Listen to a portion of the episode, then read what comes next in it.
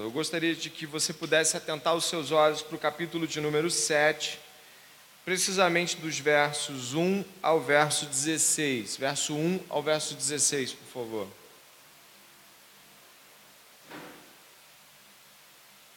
Esse é um capítulo muito importante dessa epístola.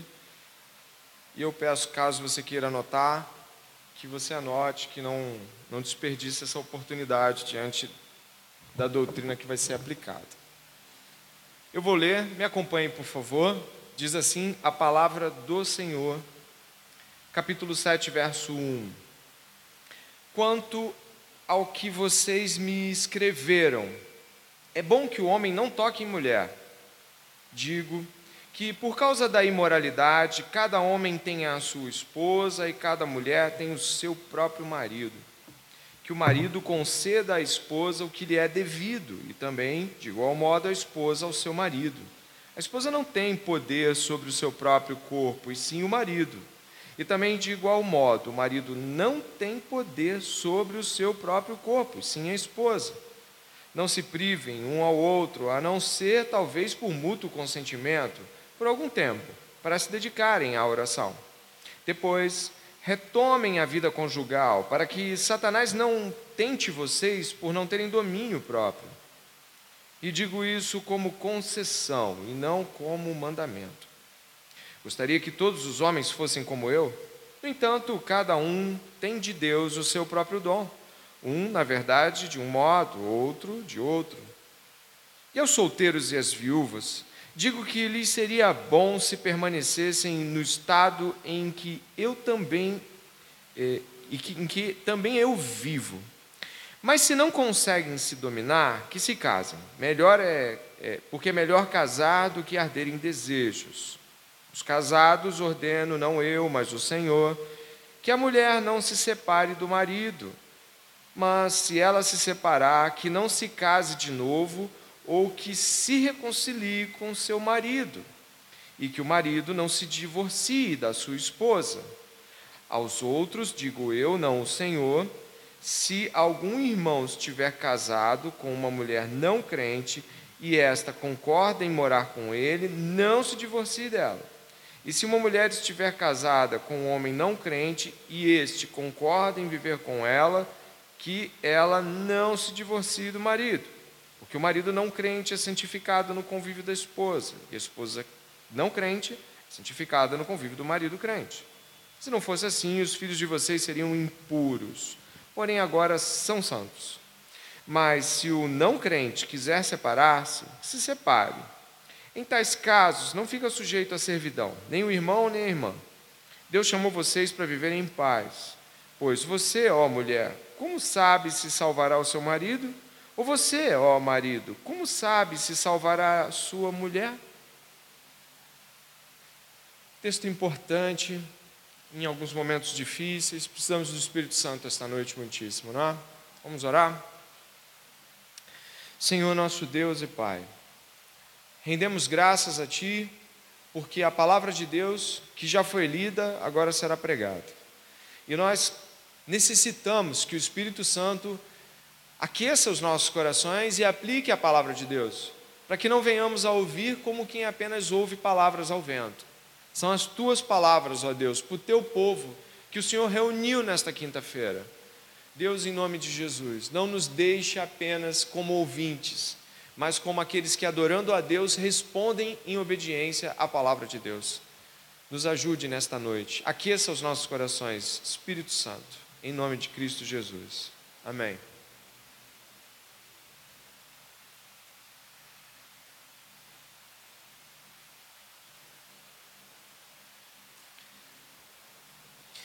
Mais uma vez, boa noite.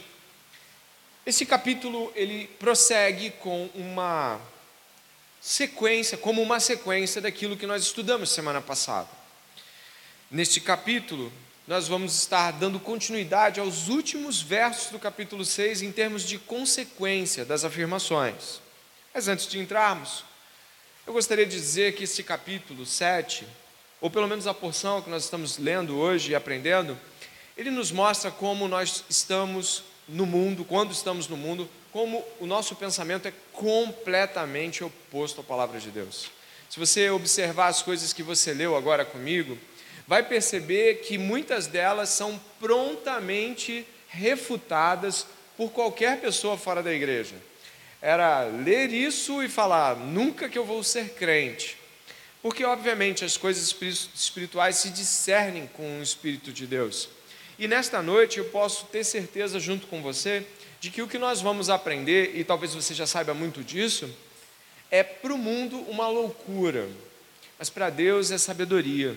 E eu peço que neste espírito você possa observar comigo os dois últimos versos do capítulo 6. Dê uma olhada, por favor. Diz assim o apóstolo Paulo, no capítulo 6, verso 19 e 20. É só dar uma olhadinha. Eu peço que você possa perceber, porque isso vai servir como plataforma das nossas afirmações hoje. 19. Será que vocês não sabem que o corpo de vocês é, complete, santuário do Espírito Santo? Obrigado. Que está em vocês e que vocês receberam de Deus e que vocês não pertencem a vocês mesmos? O verso 20, todos nós. Porque vocês foram comprados por preço. Agora, pois, glorifiquem a Deus no corpo de vocês. O que nós temos aqui é que Paulo vai usar esta afirmação, que é muito contundente, de que o nosso corpo não é nosso, de que a nossa vida não é nossa, de que o que bem entendemos e achamos que podemos fazer com o nosso corpo não é bem assim, na verdade não é nada assim, e a partir desses dois versos, a gente vai começar esta jornada e entender isso dentro da vida conjugal, ou seja, da vida matrimonial. Para aqueles que são casados, certamente tem a valia de colocar as coisas em ordem. Para aqueles que são solteiros, e também o texto trata dos solteiros, não como é, pré-casados, mas como pessoas completas em Deus, aos solteiros, desejando se casar ou não, muitas coisas importantes aqui. Aos viúvos também, o texto aplica. Então eu peço que todos aqui fiquem muito atentos ao que vão ouvir. Eu quero começar do verso 1 ao 6, partindo dessa plataforma do final do capítulo 6. Eu gostaria de, de, de dar a este tema né, o título de Casamento e o Dever Conjugal. Eu gostaria que você pudesse prestar atenção, nós vamos estar entre o verso 1 e o verso 6. Partindo do princípio de que o corpo pertence ao Senhor, nós vamos ter aqui, já de cara, um grande dilema da igreja de Corinto. Dê uma olhada aqui no verso 1. Quanto ao que vocês me escreveram, isso aqui, que na minha Bíblia está em aspas, é o que eles mandaram para Paulo, tá bom? Eles mandaram esta afirmação, parece que isso estava correndo na igreja, isso estava fazendo valer na igreja. Qual era a frase? É bom que o homem não toque em mulher. Esta é a afirmação que nós encontramos aqui, vindo da igreja de Corinto. Eis o dilema. Paulo está tratando com a igreja de Corinto, no capítulo 6, você deve lembrar, sobre imoralidade sexual. Quantos lembram disso? A coisa é tão séria que você tem filho é, tendo ato, ato imoral com a madrasta, você tem é, gente com prostituta, você deve ter lembrado disso. Fuja da prostituição. Quem lembra disso? A cena para mim. Você lembra disso? Está calor, de vez em quando eu vou fazer um aceno com você. Aí você presta atenção mais ainda. Nós temos então uma igreja que não está fora do ato sexual, ela está vivendo. Só que essa frase aqui é muito estranha. Não é bom que o homem toque mulher. Repare que a frase que Paulo vai trabalhar em seguida, dá uma olhada no verso 2: digo que por causa da imoralidade cada homem tem sua esposa e cada mulher tem seu próprio marido.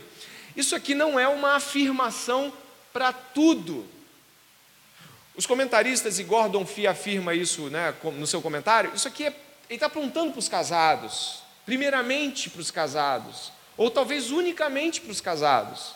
Existe uma frase dentro dos casados que é: não é bom que homem toque mulher, ou seja, uma espécie de afastamento da vida conjugal sexual, mas ao mesmo tempo uma igreja imersa em imoralidade sexual.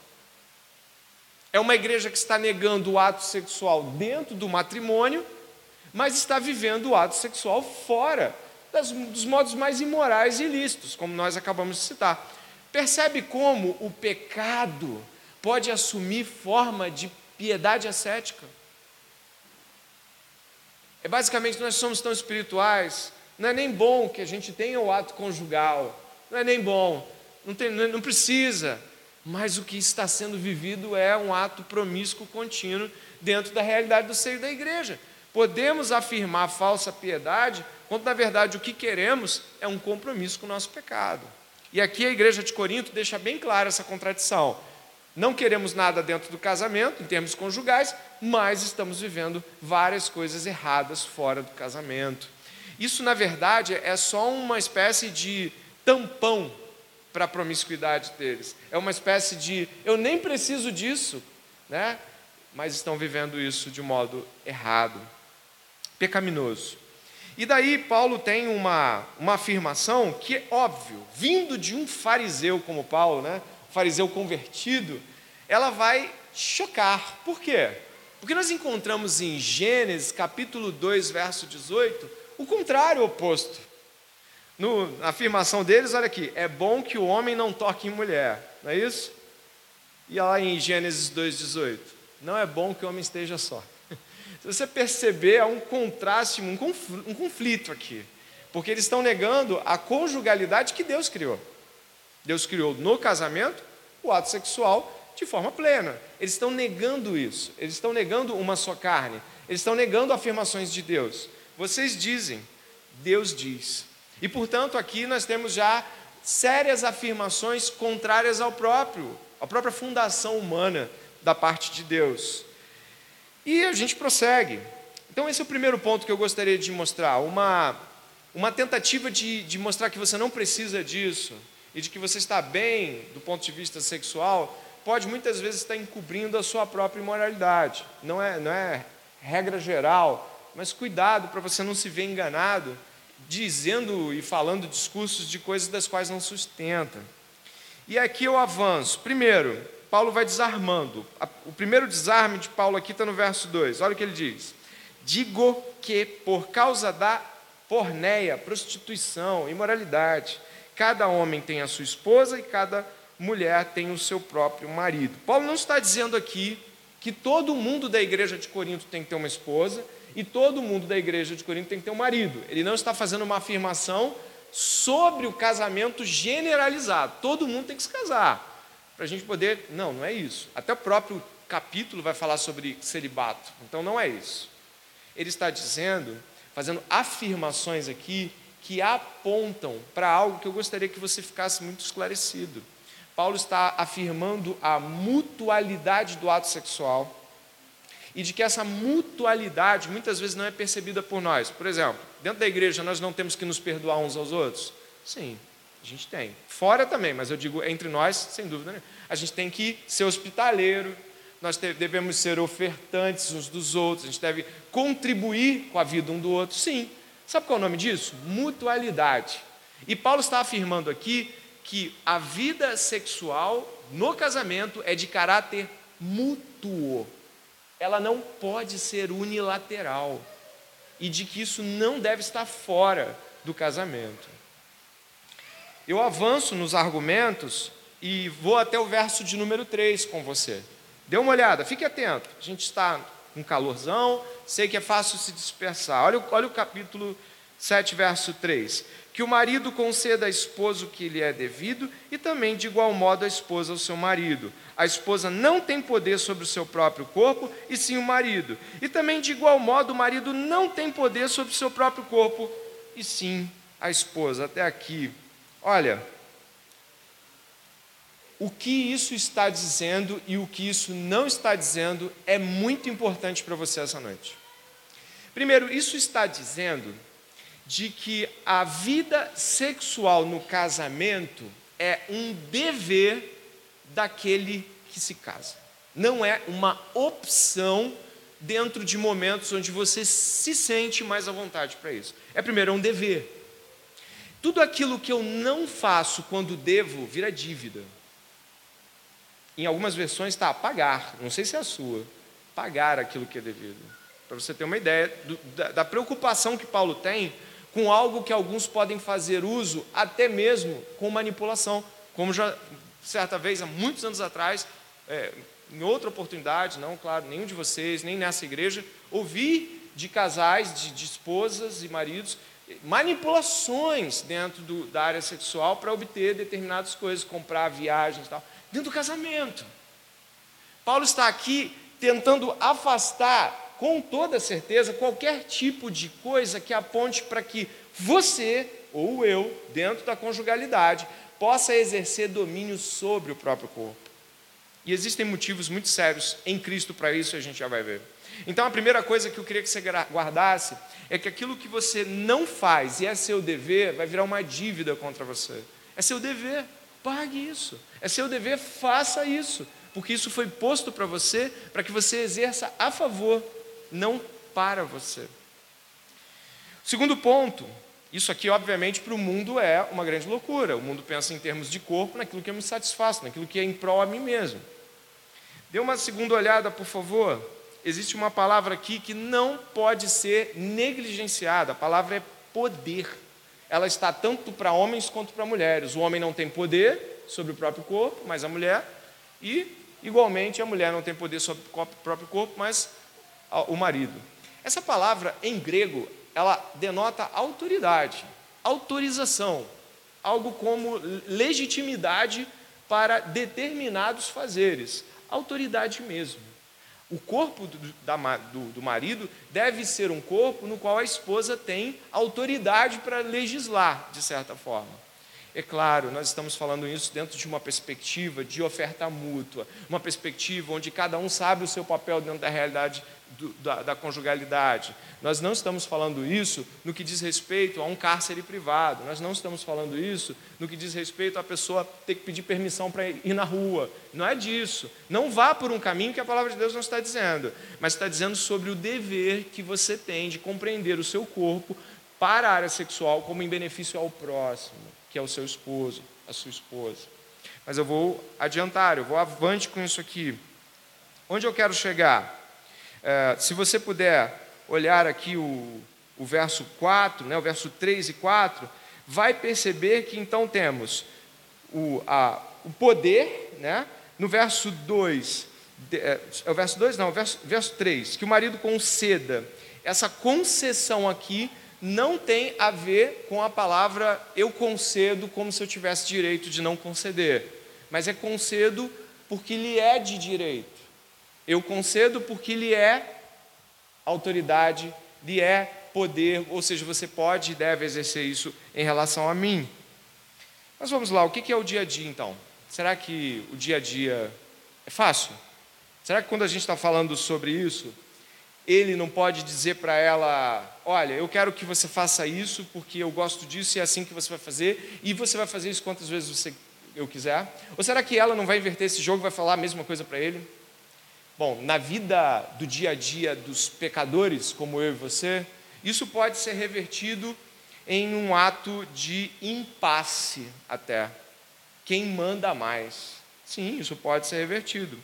Todavia, nós não temos só esse texto bíblico para falar sobre as coisas que devemos ou não fazer. E eu quero deixar bem claro que aqui Paulo está apontando assim: você deve a ela e não está dizendo, ela deve te cobrar. A fala é, é, é, é clara, você deve isso ao seu cônjuge, e não, você me deve isso. Você entendeu isso? Eu não tenho o direito de fazer isso. Você me deve isso, esposa. Não. Eu devo ir na direção e, e dizer, eu lhe devo isso. Esta é a proporção que nós encontramos, e eu peço que você fique atento, acho que eu tenho aqui, Filipenses capítulo 2. O que, que a gente encontra em Filipenses capítulo 2? É só você olhar aí ou então no seu, na sua Bíblia. Diz assim a palavra do Senhor: Não façam nada pelo quê? Interesse pessoal ou vaidade, mas por humildade, cada um considerando os outros superiores a si mesmo, não tendo em vista somente seus próprios interesses, mas também os dos outros tenham entre vocês o mesmo modo de pensar de, de Cristo Jesus. Preste atenção, isso vai ser base para argumento. que, mesmo existindo na forma de Deus, não considerou o ser igual a Deus algo que deveria ser retido a qualquer custo. Ele deveria ser tratado como Deus. Ele deveria ser honrado como Deus. Ele deveria ser glorificado já aqui com os apóstolos como Deus. Mas ele não se apegou a isso. E antes, mais do, do que poderíamos imaginar, ele se colocou na posição de servir os humanos como se fosse inferior a eles. A posição de Jesus é uma posição extremamente difícil para nós aceitarmos para nossas vidas, porque nós não admitimos perdas. Nós não admitimos não sair com a melhor. Nós não admitimos que na verdade, quer seja para a vida sexual, quer seja para o dia a dia da, da, família, quer seja no trabalho, quer seja na igreja, nós estamos aqui para servir, para não prevalecer o nosso direito, mas o, o benefício do outro, para que o outro tenha prazer, para que o outro tenha alegria, para que o outro tenha provisão, para que o outro tenha o chão limpo da igreja, para que o outro tenha pregação. Nós estamos em uma posição que não é eu reivindico isso, mas é eu devo-lhe isso. A ninguém devais coisa alguma a não ser o amor. Logo, quando nós estamos diante de uma afirmação no que a esposa tem um poder sobre o corpo do marido e o marido tem poder sobre o corpo da esposa, a mente de quem recebe esta palavra deve ser o que Jesus fez com o seu corpo em favor de nós. Ele se aferrou e se apegou naquilo que deveria receber, tal como Deus, Criador, Filho de Deus, Rei, nada disso. O que ele fez foi ser servo. E a vida sexual deve olhar pela ótica da servidão. Qualquer outro olhar sendo colocado em primeiro lugar estará trazendo malefícios terríveis à vida sexual e qualquer outra área, mas esta é a do texto. Logo, eu gostaria de pensar: onde nós ficamos com Cristo? Seu corpo foi em favor de nós, suas vontades em favor do Pai, sua busca sacrificial em nos dar o que havia de melhor com tudo, tudo, absolutamente tudo que não merecemos. E Cristo é um agente, isso aí talvez vai deixar você em uma posição ainda mais reflexiva. Cristo não é um agente paralisado e passivo na ação de nos beneficiar. Cristo é ativo na ação de nos beneficiar. Cristo vai ao nosso encontro. Talvez um esposo ou uma esposa. É, ah, alguns poderiam dizer, isso não ficaria melhor para uma palestra interna na igreja, só para maridos e esposas? Eu não sei em que lugar você colocou a vida sexual dentro do, do mar da sujeira, mas ela é santa. Eu não sei onde você guardou que a vida sexual deve ser algo que a gente não pode falar de púlpito, mas não é bem assim. Isso é púlpito de igreja, isso aqui é Bíblia. Logo, eu gostaria de, de, de apontar que a realidade da qual nós estamos falando aqui hoje é uma realidade que, ou se não todos de nós, mas uma grande quantidade de nós, tem medo de tocar porque tem planos errados sobre a vida sexual, tem pensamentos errados acerca disso. Cristo era proativo na oferta do amor. Não devemos esperar, como esposos e esposas, de que as pessoas que estão do outro lado da nossa conjugalidade a, clamem por necessidade. A oferta se mantém estabelecida e proativa na direção do outro e também na vida sexual. O que eu quero dizer esta noite é que nós muitas vezes olhamos para textos como esse e ficamos assustados mas assustados porque não olhamos para Cristo. E eu avanço aqui a pensar que, mesmo diante de, dessa submissão igualitária, existe a liderança do marido. Existe a liderança do marido. E ela é colocada diante de nós em Efésios capítulo 5, verso 25, onde diz que o marido deve amar a sua esposa, e a vida sexual é, é, é expressão disso também, desse amor, como Cristo amou a sua igreja. E o que ele fez? O que ele fez? Maridos, futuros maridos, homens, se sacrificou. Ele não buscou seu próprio benefício, ele se sacrificou. Qual é a liderança aqui, neste papel? é a masculina, continua sendo a liderança dos homens, dos maridos. E como essa liderança deve se comportar? Na busca pelo bem da esposa. Nós precisamos entender, e aí eu cito esta frase em voz alta, que os corpos de cada um de nós não são um bem de uso livre pessoal, mas pertencem ao cônjuge, neste caso, no Senhor. É claro que os solteiros, de igual modo, jamais poderiam se sentir excluídos, porque seus corpos também pertencem ao Senhor. Logo, seus corpos não devem sequer estar sendo relacionados com atos, perspectivas, pensamentos ou qualquer coisa que se mova na direção de uma sexualidade que não seja de aliança. Por isso, os solteiros também estão dentro da mesma perspectiva de santidade. Mas eu quero avançar, e eu acho que você está pensando aí em muita coisa, eu espero que esteja. Eu quero avançar para os versos 5 e 6. Responsabilidade, obrigação e proteção. Se eu tivesse que resumir esse texto aí em três afirmações, eu lhes diria que a responsabilidade, a obrigação e a proteção que envolvem a vida sexual são três pontos muito importantes. Aí que vão, né, que anotem os líderes de, de homens e mulheres, seus co-liderados diretos, é necessário que tenhamos responsabilidade com a vida sexual. Já já os solteiros vão estar aqui nessa nossa colocação. Né? É muito ruim quando você tem uma pregação onde você não está nem numa pontinha dela. Olha, solteiros, aguardem, vai chegar a sua vez aí. Responsabilidade. Eu sou responsável direto pelo bem-estar sexual do, da minha esposa e as esposas idem dos seus esposos. Sou responsável de que as coisas andem bem. Paulo não está apontando aqui para que você aponte para o outro, mas para si mesmo. Eu sou responsável para que as coisas corram bem, para que as coisas estejam em seu lugar. Obrigação não é uma opção dentro do casamento, é um dever, é uma obrigação ter vida sexual. Qualquer tentativa de evitar esta questão está indo contra as Escrituras. E por fim, proteção. A proteção que isso gera. Dê uma olhada no verso 2, depois nos versos que eu vou lhe mostrar a seguida. Mas dá uma olhada no verso 2. Digo que por quê? Por causa da. Você achou aí? Eu não sei. Digo que por causa da imo. Paulo está nos protegendo contra a imoralidade. E lembre-se, ele está falando dentro do casamento. Ele, ele ainda não está falando dos solteiros. Dentro, por causa da imoralidade. Existe no coração de cada cônjuge imoralidade. E ela pode aflorar, adiantar, se tomar um grande corpo caso a vida sexual tenha sido negligenciada. Proteção contra a imoralidade.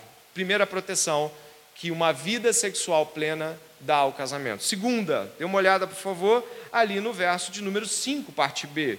Acho que você já deve ter achado, 5b. Depois, retomem a vida conjugal para que quem? Satanás não tente vocês. Até aí. A vida sexual plena limita ações de Satanás, que quando ela não está lá, ele ganha campo, ele ganha espaço, ele ganha lugar para atuar.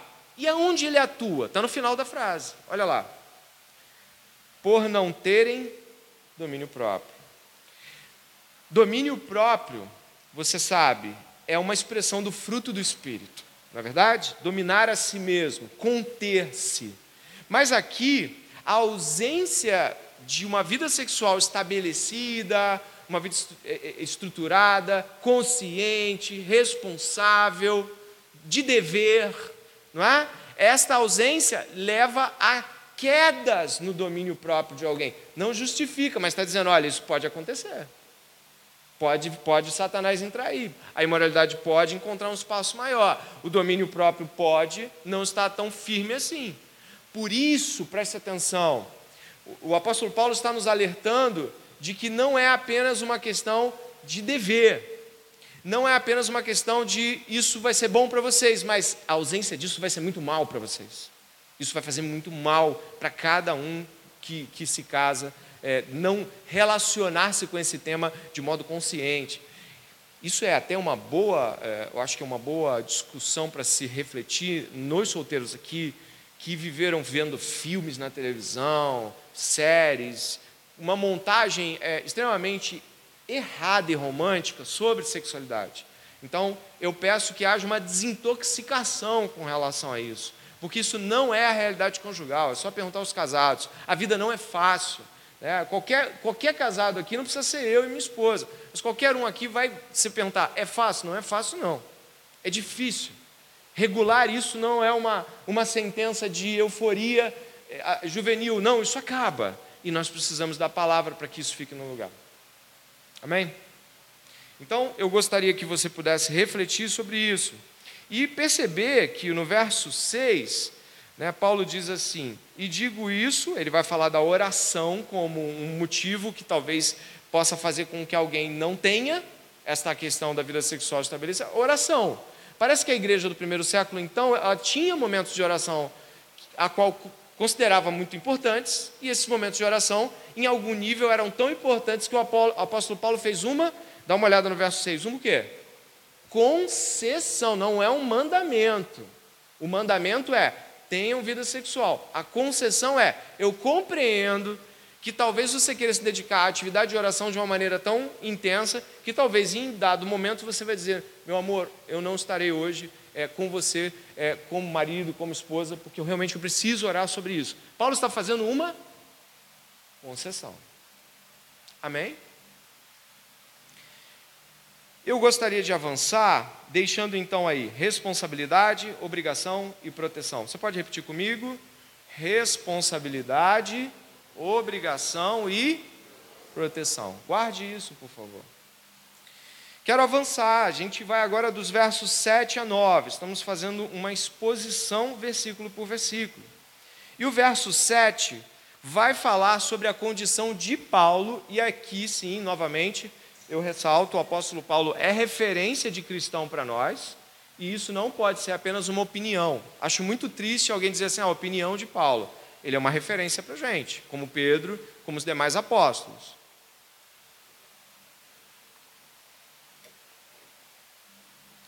Sabe quando um homem e uma mulher de Deus fala assim para você: olha, eu quero te dar um conselho de experiência de vida. Você já ouviu um conselho assim? Aí você pensa assim: pô, ele não citou um versículo, ele não falou vírgula da Bíblia, não é mandamento, mas o peso que determinadas pessoas têm por sua referência de vida deve ser ouvido com bastante respeito. Aqui o apóstolo Paulo vai começar o verso 7 com uma opinião ou uma, um, uma leitura pessoal, mas você que é solteiro, não olhe para isso com desprezo. E você que é casado, não olhe para isso como se isso não fosse algo importante.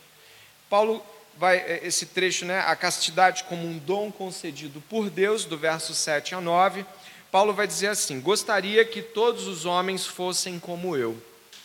No entanto, cada um tem de Deus o seu próprio dom um na verdade de um modo, outro de outro. E aos solteiros e às viúvas digo que lhes seria bom se permanecessem no estado em que também eu vivo. Mas se não conseguem se dominar, que se casem, porque é melhor casar do que arder em desejos. Vamos lá. Esse texto é importante porque começa com duas colocações muito claras. Primeiro é a opinião de Paulo. A opinião do apóstolo Paulo aqui tem a ver com a experiência que ele tem de campo, de ministério, plantio de igrejas e as realidades que tem a ver com o seu ministério pessoal. Certamente algumas pessoas olhavam para Paulo e diziam assim: Eu queria ser como Paulo. Né? É natural que eu e você tenhamos pessoas a qual admiramos. Né? Eu queria ser como este, como esta, não é? Quantos de nós aqui tem pessoas com extrema é, referência? Eu tenho, você deve ter também, acredito. Mas se você sentar com esta pessoa e você perguntar para ela, não é? Vem cá, o que, que você viveu para ser você? E ela começa com a lista de vida dela. E eu vou lhe dizer, você vai, no meio do caminho, você vai dar aquela ajeitada assim, e vai falar assim: é, sua vida não foi fácil. Realmente, a sua vida não foi fácil. É, alguns pontos aqui, nem está no esboço, mas eu faço memórias, né? de algumas coisas que eu li sobre Edith Schaefer, esposa de Francis Schaefer, sobre como ela é, lidava com a casa. A casa dela estava sempre cheia, sempre muitos pratos, muitos talheres. E alguns trechos do livro, dos livros dela, né, a, principalmente aquele livro sobre família que a gente estudou aqui na igreja, me deixavam assim, meu Deus, uma, dava até um, um sufocamento, porque parecia que ela não tinha nenhum momento onde não estava servindo. E em alguns momentos ela dizia como isso era difícil. Ontem eu estava estudando um pouco com, com, algumas pessoas sobre a vida da esposa do Vadislau Gomes, né, Elizabeth Charles Gomes, e a gente estava falando um pouco sobre a história de vida dela. Que dureza! Então você de repente vai falar assim: quero que minha vida seja para Jesus, quero que minha vida inteira seja para Cristo. E sabe aquelas coisas que você tem que dizer porque é, é, faz sentido? Pois é, mas Paulo está aqui apontando o seguinte: eu queria que vocês fossem como eu. Paulo era o quê? Solteiro, celibatário. Ao que, ao que indica o texto, celibatário. E olha o que ele diz: No entanto, cada um tem de Deus o seu próprio o quê? Dom. A palavra é charisma. É a mesma palavra que você encontra aqueles dons espirituais, profecias. Lembra daqueles? Lembra aquelas palavras? Lembra, né? Ele vai usar a palavra carisma aqui, que é a palavra que define o seguinte, presta atenção: carisma é dom concedido por Deus mediante a vontade de quem? de Deus. E ele vai dizer que a solteirice que impulsiona-se para um celibato, ou seja, uma solteirice completa, né? no sentido de até o fim da jornada, e o casamento são carismas. E quem dá esses carismas? Deus. É Deus quem diz, vai casar. É Deus quem diz, não vai. Tá, mas e daí? E daí que qualquer um de nós aqui que nessa noite não se atentar porque acabou de ouvir, pode se frustrar com a vida. Porque eu também conheço muito casal onde um ou outro, às vezes até os dois não queria mais estar casado, fala assim: "Se eu fosse solteiro". Por quê? Será, será que não? Porque ele não consegue entender a vocação que Deus deu. Então ele sempre vive no oposto do que Deus está fazendo. Então você que é solteiro, deveria perceber que a realidade de ser solteiro até agora, ou talvez de ser solteiro até o fim da jornada aqui, desse lado da eternidade, pode ser um dom de Deus. Pode ser no sentido de que se isso se confirma, é dom de Deus. É carisma, é, é graça de Deus em formato de concessão dadivosa. E se você é, é casado, isso também é dom de Deus. E deve ser vivido com gratidão deve ser vivido com uma intensa responsabilidade com aquilo que Deus deu. Qualquer um aqui que acredita que vai se sentir mais completo quando casar, certamente não vai ter o casamento que espera, porque completude só em Cristo. E falo como casado, de quem já foi solteiro e hoje é casado. Então, nós entendemos agora, eu espero que já antes, mas agora mais do que nunca, de que casamento ou não casamento são dons dados por Deus. Deus concede a uns uma coisa e a outros outra coisa. Então, onde está a nossa impaciência? Onde está a nossa insatisfação? Onde ela mora? Ela está naquilo que eu não quero receber de Deus e é vontade de Deus. A nossa insatisfação ela, ela mora num lugar chamado não vontade de Deus. Vontade de Deus não está lá. E por isso, tome muito cuidado. Eu quero então, primeiramente, dizer o seguinte: o casamento e a vida solteira são dons concedidos por Deus. Eles têm a. Olha essa frase. Eles têm a aparência de escolha, mas se é dom, é Deus quem dá. Parece que eu escolho. Parece. Nenhum lugar da Escritura você vai ver o homem ordenando a Deus o dom que ele quer ter. Você encontra isso no Novo Testamento? Acredito que não. Ninguém faz assim. É, eu, eu falei, Deus, está na hora de você liberar aquele dom de profecia, e Deus enviou o dom de profecia, porque ele ficou meio acuado, ele não sabia o que fazer, mandou o dom de profecia. Ou você acha que você vai ficar em casa assim, eu tenho que casar, se eu não casar, eu não sei o que vai ser na minha vida, e o Senhor sábio, sabe o que você está fazendo? Tolice. Porque Deus concede o casamento por dádiva, por carisma. Você pode expressar a Deus o seu desejo de se casar. Você pode promover construção pessoal visando isso, mas pode ser que isso não aconteça. Como aquele que não quer se casar, e aí? O que, que acontece com ele? Exatamente. Ele é surpreendido com o casamento como dádiva. Pode acontecer? Sem dúvida. E diante dessa compreensão, né, eu quero avançar para uma frase que não é minha, é do John Piper, pastor batista, mas eu acho muito pertinente em relação a isso. O humor contemporâneo, né, as chacotas contemporâneas, as brincadeiras contemporâneas promovem a solteirice, mas não a castidade, porque liberta da escravidão, do casamento. Não é isso? Sim ou não? Eu sou solteiro, mas eu tenho vida sexual e eu estou liberto da escravidão do casamento. Você já ouviu essas coisas em outras palavras, não é isso? Pois é, mas para o apóstolo Paulo, e a gente vai ler já já uns versos ali importantes, Paulo promove a solteirice e a castidade porque liberta para a escravidão, ou seja, a escravidão a Cristo. Olha o que diz os versos 32 do mesmo capítulo que nós estamos, por favor. Vá lá comigo, no capítulo 7, verso 32. Se você puder ler comigo os versos 32, 33 e 34a, eu lhe agradeço em voz alta. Diz assim: O que eu realmente quero é que vocês fiquem livres de preocupações.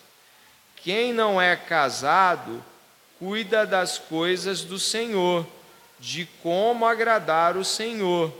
Mas o que se casou, cuida das coisas do mundo, de como agradar a esposa, e assim está dividido. Paulo não está dizendo que casamento é ruim ele só está trazendo uma compreensão de que a liberdade no serviço, o desprendimento missional e a completa disponibilidade do reino moram no solteiro. Você entendeu ou não? Ele não está dizendo que casamento é ruim, ele está chamando a uma consciência. Alguns, com fervor missional, com um desejo muito grande de servir a Cristo, talvez tenham que passar mais tempo solteiros até se casarem, Acho que um bom exemplo disso é o pastor Paul Washer, que fala de seus 8, 10 anos no Peru e depois você vê que ele assume uma vida matrimonial e tem muitos filhos. Ele tem filho agora já com quase 70 anos, ele tem filhos. Né? Não sei se você conhece a história do pastor Paul Washer, mas ele tem. Mas o que, que aconteceu? Tem uma frase dele que me choca, ele fala assim, se eu não tivesse ido para lá com 21, 22 anos, eu acho que eu não iria hoje. Eu não teria forças para ir hoje. Eu não teria força para fazer aquilo que eu fiz quando eu tinha na década dos meus 20 para 30 anos? Eu não teria. Ele fala isso numa entrevista quando ele está com 50 e poucos. Ele fala, eu não teria. Então, ele tem uma consciência paulina, mas isso não significou celibato para a vida. Significou uma doação temporária integral, que o levou a uma condição é, de matrimônio posterior e não há nenhuma dicotomia, não há nenhum problema. E ponto. E portanto, né, avançando aí, eu gostaria que você pudesse voltar ao capítulo 7, verso 9, só para a gente arrematar o 8 e o 9, onde diz: solteiros e viúvas, seria bom que vocês ficassem como eu. Como eu para ser como eu. Não é como eu, solteiro apenas, é como eu para servir como eu sirvo. Você entendeu isso?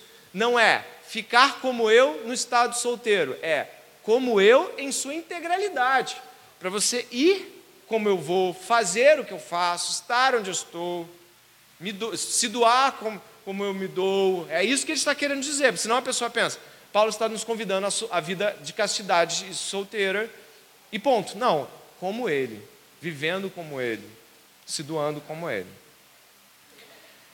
E aí ele aponta isso para solteiros e viúvas, tá? Aqui aponta aqui para as viúvas, Paulo é, certamente tem preocupações com as viúvas, como os apóstolos também tinham, haviam ordens expressas para que as viúvas fossem é, cuidadas. A gente vê isso em Atos 6, com, a, o, com o, surgimento da diaconia, então as viúvas não, são, é, não estão no escanteio, mas nesse momento aqui, ele chama as viúvas para o campo missionário. Você entende isso?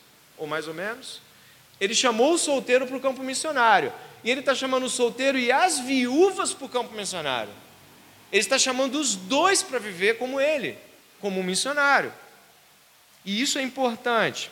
E o verso 9 não deve ser visto, em nenhum comentário foi, achei isso. Mas se não se consegue se dominar, que se casem, porque é melhor casar do que arder em desejos. Por favor, olha o que está escrito na parte A. Casem. Ele está falando, aqui o texto em grego está apontando para pessoas que estão em uma direção de casamento. Se casem. Não adianta vocês viverem uma realidade promíscua. Se casem. Paulo não está com isso dizendo, se você, se é solteiro, se arde em desejos, casa. Entendeu? Não é isso. Não é, eu estou com problemas de, de moralidade. Case.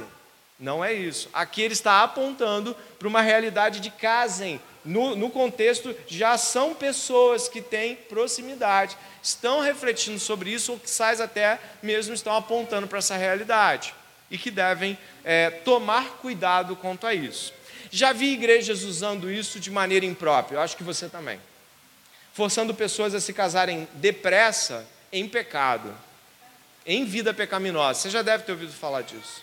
Mas não é esse o caso. O que Paulo está dizendo é que há legitimidade no casamento que auxilia esse tipo de atitude para aqueles que vão se casar. Ele não está fazendo isso, disso um, cabo, um, um campo para toda a igreja em todos os casos. E por último, dos versos 10 ao verso 16, apesar de ser um, um espaço de texto maior, ele tem basicamente uma estrutura de pensamento menos difícil, ou talvez assim, menos complicada de se perceber. O verso 10 eu coloquei aqui, né? Se vocês pode passar mais uma. É, eu acho que eu coloquei, né? Um pouquinho mais à frente. Aí, ó. Dá uma olhada. A estrutura do texto está assim, ó. No verso 10, eu depois eu vou ler o texto. Paulo ordena que casais cristãos não se divorciem. Os dois são crentes, não se divorciem. No verso 11, é, ao se separar, desculpa aqui o erro no texto, ao se separar, não deve se casar com outra pessoa, verso 11. Ou seja, vocês são cristãos, não obedeceram a ordem de, ou enfim, não se separaram, não deve se casar. Se casar, volta para o cônjuge. É para ele que você volta se você quiser casar de novo.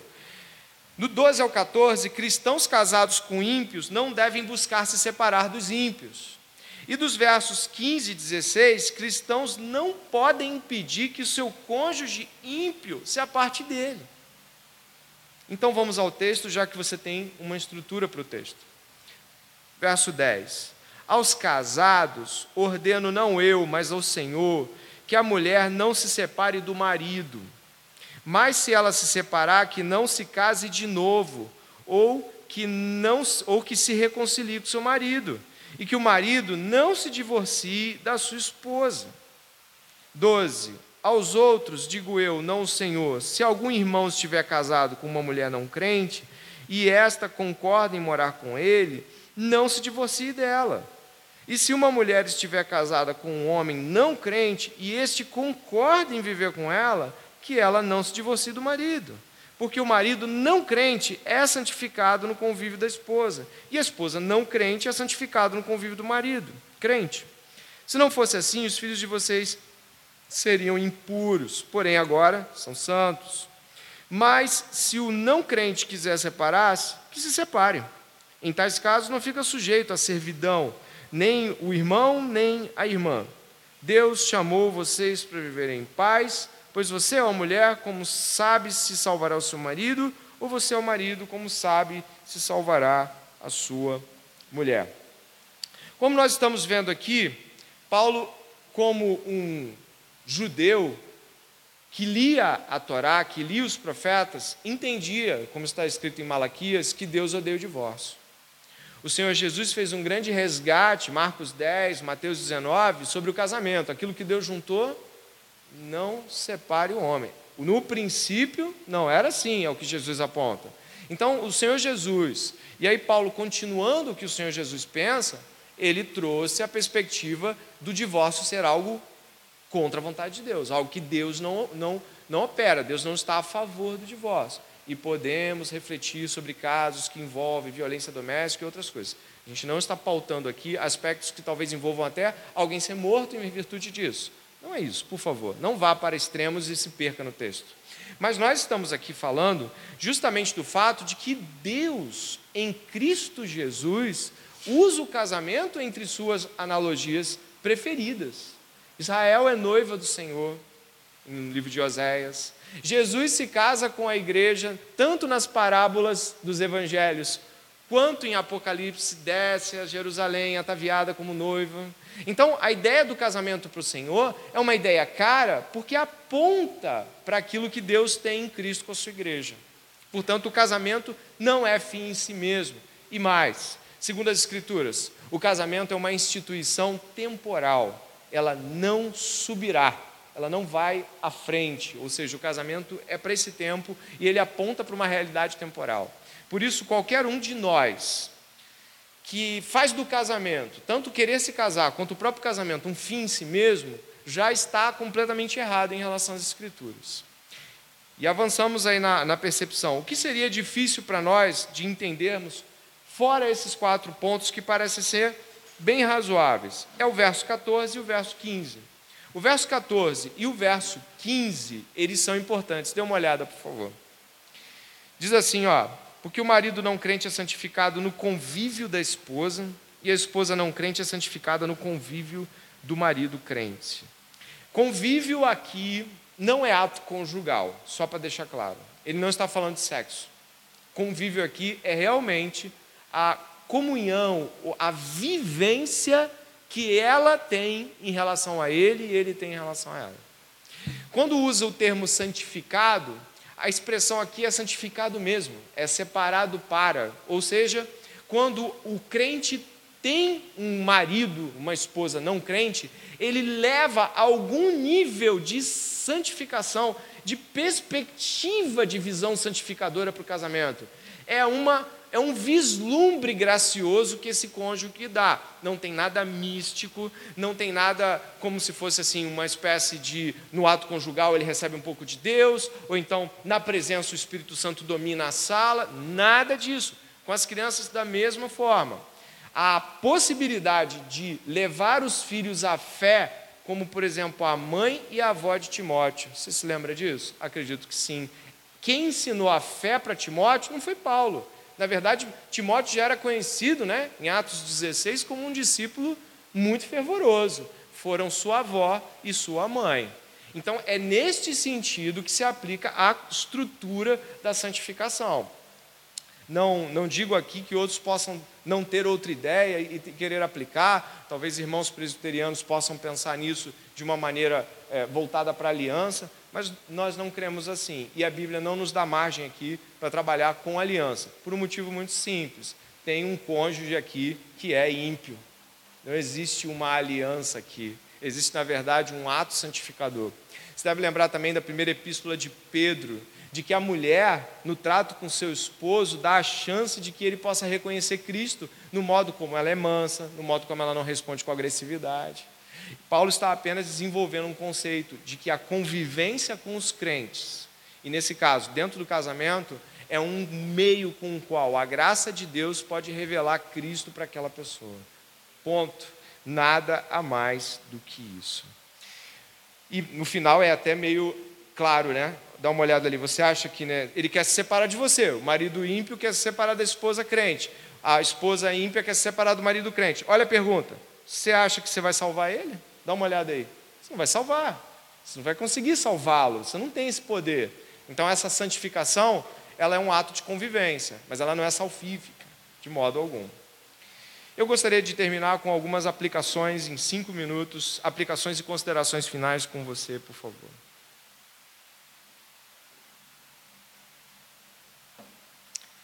Queria começar dizendo que em Cristo Jesus nós temos muito a aprender sobre o corpo e sobre casamento. É em Cristo Jesus que as nossas bases para vida no corpo e para casamento devem estar.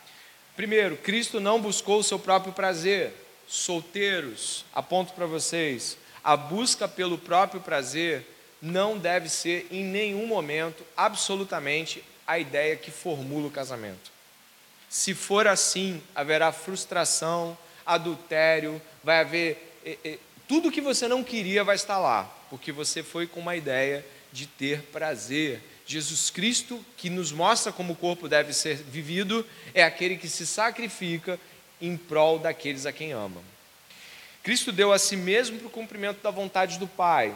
Casados, o casamento é uma bênção e existem muitos momentos muito bons no casamento, momentos inesquecíveis, mas existem muitos momentos difíceis.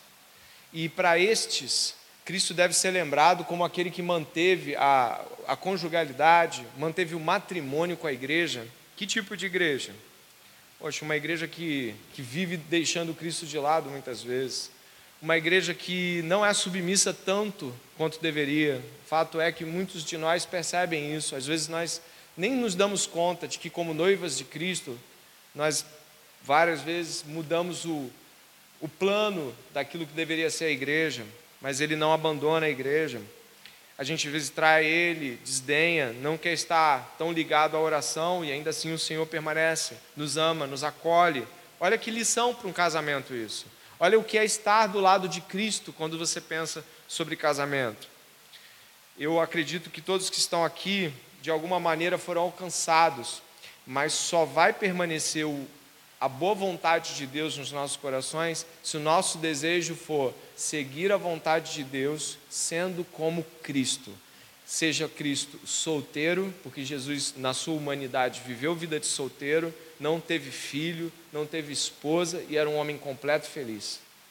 Se você não tem filho, não tem esposa, não tem marido e você não é completo, você não é feliz, você não está buscando a Cristo, porque o casamento é uma ilusão para você.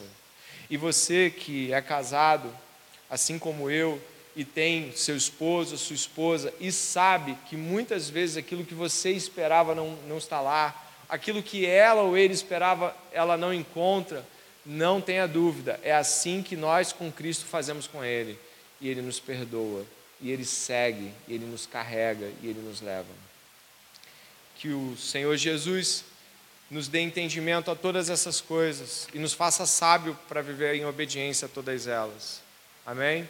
Como esse sermão trata de assuntos que dão margem para discussões laterais, ou seja, tem coisas que não foram discutidas aqui. Eu estou aberto a essas possibilidades e não tenha dúvida, quero respondê-las. O sermão não foi exaustivo, mas ele foi fundante dentro dessas particularidades. Vamos ao Senhor em oração pedindo a Ele a sabedoria para viver como solteiros e casados. Amém?